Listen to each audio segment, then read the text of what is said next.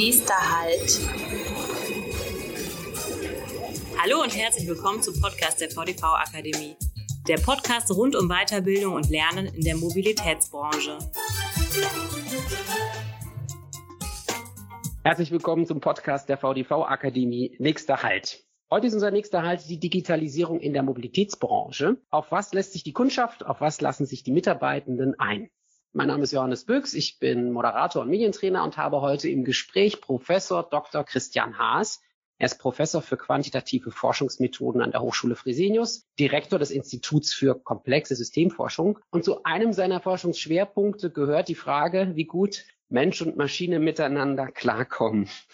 Lieber Herr Professor Haas, wie gut kommen denn Maschinen und Menschen gerade vor dem Hintergrund von Corona heute miteinander klar? Ja, zunächst müssen wir ja spezifizieren, welche Art von Maschinen, welche Maschinen reden wir. Sind das ganz klassisch sozusagen analoge Maschinen, einfache Maschinen oder sehr viel anspruchsvollere Maschinen, digitale Maschinen? Wie schwierig sind diese Maschinen zu nutzen? Und natürlich auch, wer ist, wer ist der Nutzer? Wie häufig geht er letztlich mit dieser Maschine um? Geht diese Person im Beruf mit der Maschine um äh, oder nur mal in der Freizeit? Da Dann nehmen wir doch ein Beispiel von unserem Kunden. Also wir haben jemanden, der ist am Fahrkartenautomat, da haben wir so eine Interaktion Mensch-Maschine. Ich glaube, das ist heute kein Problem. Aber es gibt, glaube ich, schon eine große Hemmschwelle von vielen Menschen, um sich eine Fahrkarte per App zu kaufen. Sehen Sie in unserer Gesellschaft vielleicht gerade jetzt durch Corona so ein, so ein Impuls, dass der eine oder andere sagt, nee, ich fasse zum Beispiel was lieber nicht an und mache das nur mit meinem Handy. K könnte es da etwas geben, was dieses Zusammenwirken zwischen Mensch und Maschine befeuert? Da gibt es aktuell äh, sicherlich etwas wie eine, also durch die Corona-Krise massive Wandlung. Das können wir wahrscheinlich noch gar nicht absehen, in welche Richtung sich das alles entwickeln wird. Auch die Bedienung von einem Fahrkartenautomaten ist nicht immer ganz selbsterklärend oder ganz einfach. Hier oder da sind Apps deutlich einfacher zu nutzen und an der Stelle dann natürlich auch quasi kontaktfrei zu nutzen. Also da könnte sich in Zukunft schon einiges entwickeln. Die Frage ist allerdings, wen nehmen wir in dieser Entwicklung mit? Höchstwahrscheinlich nehmen wir vor allen Dingen die Personen eher mit, die sowieso schon digital affin sind, die sowieso schon übers Internet eher einkaufen und viele weitere digitale Tools quasi nutzen. Und ich glaube, dass es schwieriger sein wird, die Personen zu gewinnen, die jetzt in den letzten Jahren etwas zurückhaltender waren mit digitalen Tools. Und ein Beispiel heraus ergibt sich aus einer Studie, die wir zur Mobilität im Alter durchgeführt haben. Dort haben wir ältere Personen, 65 Jahre plus X, analysiert und interviewt. Und dabei ist unter anderem rausgekommen, dass 90 Prozent von diesen älteren Personen einen analogen Fahrplan, einen Aushang am, an der Bushaltestelle, an der Bahnhaltestelle deutlich bevorzugen gegenüber digitalen Informationen, die im Internet oder in Apps, äh, Smartphone etc. verfügbar wären. Jüngere Personen nutzen dort wie selbstverständlich die Tools, die im Internet entsprechend zur Verfügung gestellt werden. Also da haben wir eine deutliche Heterogenität, eine deutliche Unterschiedlichkeit in der Bevölkerung. Jetzt könnte man sagen, na ja, das Problem löst sich mit der Zeit. Ja, wir werden irgendwann eine große Durchdringung von Smartphones unserer Fahrgäste haben. Und dann, ja, müssen wir uns darüber doch keine Gedanken mehr machen. Oder sagen Sie, nee, es braucht einen anderen Ansatz. Wir müssen die Generation 65 plus X anders mitnehmen. Sie ist ja auch ungleich wichtiger in einer älter werdenden Gesellschaft zu versuchen, Personen mitzunehmen, ist auf jeden Fall ein hohes Ziel. Da sollten wir dranbleiben. Das sollten wir versuchen, in die Tat umzusetzen, auf jeden Fall. Wir sollten uns nicht damit begnügen, zu warten, dass wir irgendwann in so und so vielen Jahren jeder Smartphone affin ist oder, oder ähnliches. Wir müssen uns einfach darüber Gedanken machen, dass wir schlichtweg jetzt heute, jeder Weg ist für ältere Personen unglaublich wichtig. Da spielt die Anbindung an das Gesundheitssystem eine ganz, ganz große Rolle. Und wir können dann nicht sagen, wir warten einfach ab, bis in ein paar Jahren Tools so gut entwickelt sind. Also wir müssen uns bereits jetzt einfach darüber Gedanken machen, sofort darüber Gedanken machen, wie ermögliche ich es, insbesondere auch älteren Personen, Nahverkehrsmittel optimal zu nutzen. Und wenn sie derzeitig Probleme haben mit digitalen Tools, dann müssen wir uns darüber Gedanken machen, wie können wir dort eine entsprechende Hilfestellung leisten. Also das Problem, das wächst sich nicht aus, wird es irgendwann, aber wir müssen auch davor von überlegen, wie können wir den unterschiedlichen Personengruppen Hilfestellung leisten. Mhm. Und jetzt zur aktuellen Krise. Sie sagten, es könnte massive Auswirkungen haben in dieser Entwicklung. Wo sehen Sie die?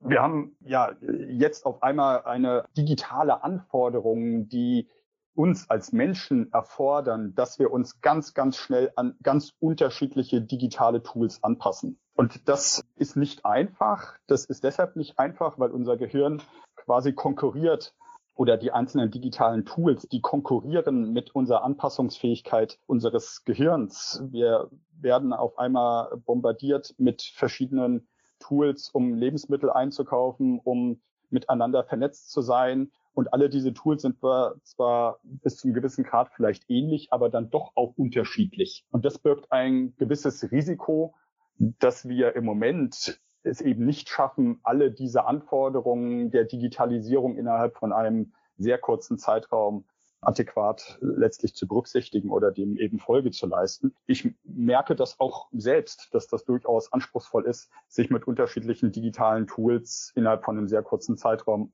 auseinanderzusetzen. Ist das nicht eine Riesenchance, dass Leute jetzt sich, weiß ich nicht, einarbeiten mit einem Videokonferenztool, was sie vorher vielleicht nicht gemacht hätten, weil sie immer gesagt haben, ja, ich, ich will das nicht, ich, ich möchte die Menschen in echt sehen. Oder dass Menschen sich vielleicht eine App aufs Handy laden, weil sie sagen, na ja, die Corona-App, die will ich jetzt äh, schon. Oder der nächste sagt, ich, ich will jetzt doch mal im Internet mich umgucken wegen dieser Nachbarschaftshilfe. Da kauft vielleicht jemand für mich ein. Oder ich nehme den Online-Service vom Supermarkt in Anspruch und lasse mir meine Lebensmittel bringen das ist doch ein, naja, wie, wie könnte man sagen, ein Beschleuniger vielleicht der digitalen Revolution, den auch die Nahverkehrsunternehmen nutzen könnten, oder nicht? Es kann ein Beschleuniger sein, aber es ist ja so, dass wir uns jetzt hier mit diesen, also wir, wir nutzen diese Apps jetzt im Moment gezwungenermaßen. Jetzt nicht ausschließlich aus Selbst, aus Selbstzweck, sondern wir nutzen Videokonferenz-Tools um zusammen Entscheidungen zu treffen. Und wenn dann mal eine, ein Tool nicht funktioniert, dann haben wir in der Tat ganz, ganz schnell ein sehr zentrales Problem. Also wir machen das ja nicht im Moment aus Spaß, sondern gezwungenermaßen nutzen wir diese verschiedenen ähm, diese verschiedenen Tools. Und wir begeben uns auf ein unsicheres Terrain. Und dieses Begeben auf das unsichere Terrain ist auf der einen Seite sinnvoll, weil es ja auch bis zum gewissen Grad Neugierde weckt. Wie kann ich mit solchen neuen Tools quasi umgehen? Aber Entscheidungen, ich muss Entscheidungen ja auch treffen in dieser Unsicherheit. Und das ist etwas, was uns durchaus psychisch vor größere Probleme eben auch stellt. Ja, was passiert, wenn die App nicht funktioniert? Was passiert, äh, wenn ich meine Lebensmittel darüber nicht einkaufen kann? Was passiert, wenn die Videokonferenz kollabiert und ich bestimmte Entscheidungen nicht mehr treffen kann? Dann habe ich ein massives Problem. Und das müssen wir uns jetzt im Moment sehr genau anschauen. Was passiert da eigentlich gerade mit uns? Wir sind es gewohnt, eigentlich hauptsächlich analog zu arbeiten. Ja, das stimmt natürlich nicht ganz, aber im Moment ist es so, dass wir überhäuft werden mit Videokonferenzen. Und was das letztlich mit dem Menschen eben auch macht in der Art und Weise, wie er arbeitet, wie er neuropsychologisch, neurophysiologisch auch belastet wird, darüber gibt es viel zu wenig Forschung. Äh, da müssen wir uns sehr intensiv einarbeiten und Folgewirkungen abschätzen. Herr Professor Haas, wenn sich jetzt jemand auf seine eigene digitale Reise macht, ein Kunde oder auch ein Mitarbeiter und sagt, ich möchte was dazulernen, an was sollte der oder diejenige denken? Das ist grundsätzlich in, in, in Systemen, die man erlernt, ist es äh, immer wichtig, dass ich, wenn ich etwas Neues erlerne, dann auch ein, wir sagen dazu, Knowledge of Result habe, dass ich weiß, was ist denn dabei wirklich rausgekommen? Was war das Resultat meiner Arbeit, das, was ich gerade gemacht habe? War das erfolgreich oder war das Ganze nicht erfolgreich? Neurophysiologisch wird das Ganze bei uns im Gehirn unterschiedlich abgespeichert, sinnvollerweise unterschiedlich abgespeichert, ob ich gerade Erfolg oder kein Erfolg hatte. Wenn ich allerdings nicht weiß, ob meine Handlung, das, was ich gerade getan habe, ob das erfolgreich war oder nicht erfolgreich war, dann kann ich nicht lernen. Und das ist dann ein Problem. Also ich brauche sozusagen beides muss wissen, ob das, was ich gerade gebaut habe, das, was ich gerade programmiert habe, ob das jetzt erfolgreich war oder gegebenenfalls nicht erfolgreich war. Wenn ich dieses Wissen nicht bekomme, dieses Feedback nicht bekomme, ob es erfolgreich war oder nicht erfolgreich, dann kann ich mein Verhalten eben auch entsprechend nicht ändern. Und das bedeutet, dass vielleicht Führungskräfte jetzt eine besondere Verantwortung haben und sagen, naja, wenn ich jetzt Kolleginnen und Kollegen sehe, die gerade große Schritte für sie, große Schritte gehen, dann muss ich denen das auch besonders deutlich machen, dass ich das wertschätze? dass ich das wertschätze, aber natürlich auch muss ich zeigen, was ist aus ähm, beispielsweise aus Gruppenarbeit auch rausgekommen. Was ist, viele Personen arbeiten gemeinsam an einem Dokument, arbeiten verteilt an einer Programmierung und ich muss es deutlich machen, was ist letztlich aus dieser verteilten Arbeit äh, rausgekommen. Ich muss auch zeigen, wo etwas nicht funktioniert hat. Sonst kann ich mich nicht verbessern, sonst kann ich nicht an der Stelle lernen. In der klassischen analogen Welt, wenn Sie sich darüber Gedanken machen, ein Handwerker, der hat ein ganz direktes Knowledge of Result, der stellt fest, ob der Schreiner, ob gerade beim Sägen, beim Schleifen etwas schiefgegangen ist oder nicht schiefgegangen ist. In der digitalen Welt haben wir das gegebenenfalls nicht so direkt, dieses Knowledge of Result. Wir bekommen das viel indirekter, wir bekommen das vielleicht zeitversetzt oder das Knowledge of Result wird in einem ganz anderen Land generiert. Da kommt ein ganz anderes Produkt quasi raus. Und dafür ist es vielleicht auch nicht so gefährlich, sich in den Finger zu sägen, wenn man es nur digital das, tut. Das ist, äh, das ist richtig, ja. Aber, Aber man sieht das Werk nicht am Ende oder nicht so deutlich.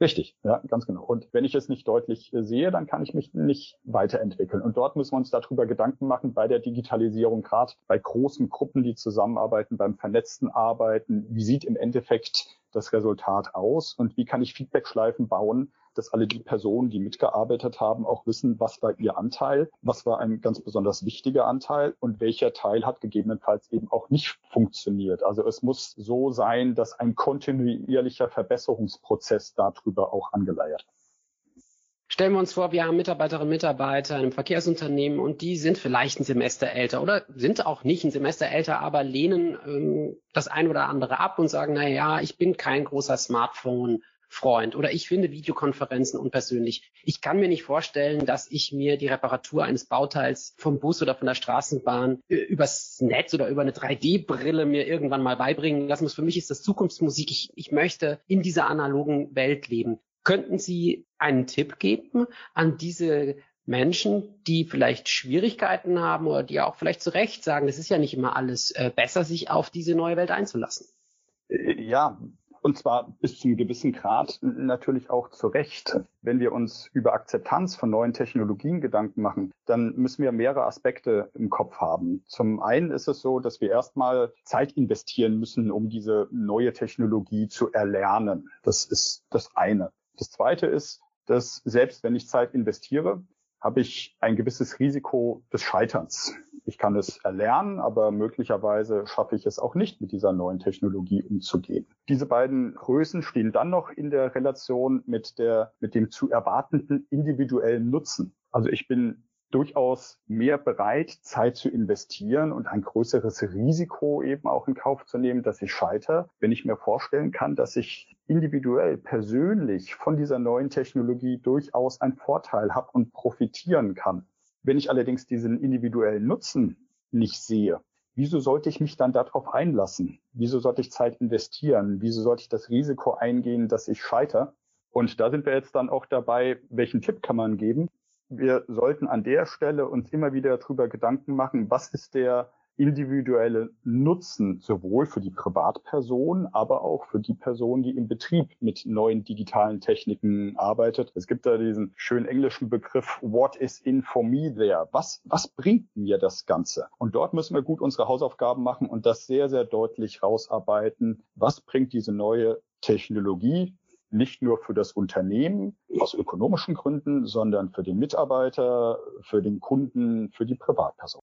Also, wenn Sie jetzt da draußen sagen, was bringt's mir? Und ich hätte eine Idee, was es mir bringen könnte, Sie aber sagen beim Punkt eins und zwei von Professor Haas, nämlich wie viel Zeit muss ich investieren, und wie wahrscheinlich ist, dass ich es vielleicht auch nicht schaffe, dass ich scheitern könnte, dann hätte ich zumindest ein kleines Angebot aus der Perspektive der VDV-Akademie. Es gibt ja vielleicht für den einen oder anderen etwas mehr Zeit im Moment, etwas zu lernen. Und wenn Sie auf die Seite der VDV-Akademie kommen, dann gibt es dort zum Beispiel die Bildungsbox mit Angeboten, die kostenlos sind. Da muss man vielleicht im ersten Schritt wenig Zeit investieren. Und weil die so gut aufbereitet sind, ist da das Scheitern auch vielleicht gar nicht so wahrscheinlich. Ich möchte Sie gerne ermutigen dazu und mit den Worten von Herrn Haas gerne schließen. Was das Risiko angeht, manchmal muss man es vielleicht eingehen und wenn nicht, dann ist es Ihre freie Entscheidung, dass zumindest ein Angebot. Herr Haas, vielen, vielen Dank für Ihre Zeit und die schlauen Gedanken. Wir hoffen, Sie kommen gut durch die Krise. Bleiben Sie gesund. Ja, ich danke Ihnen für das Gespräch. Bei Fragen und Anmerkungen sind wir unter podcast.vdv-akademie.de erreichbar.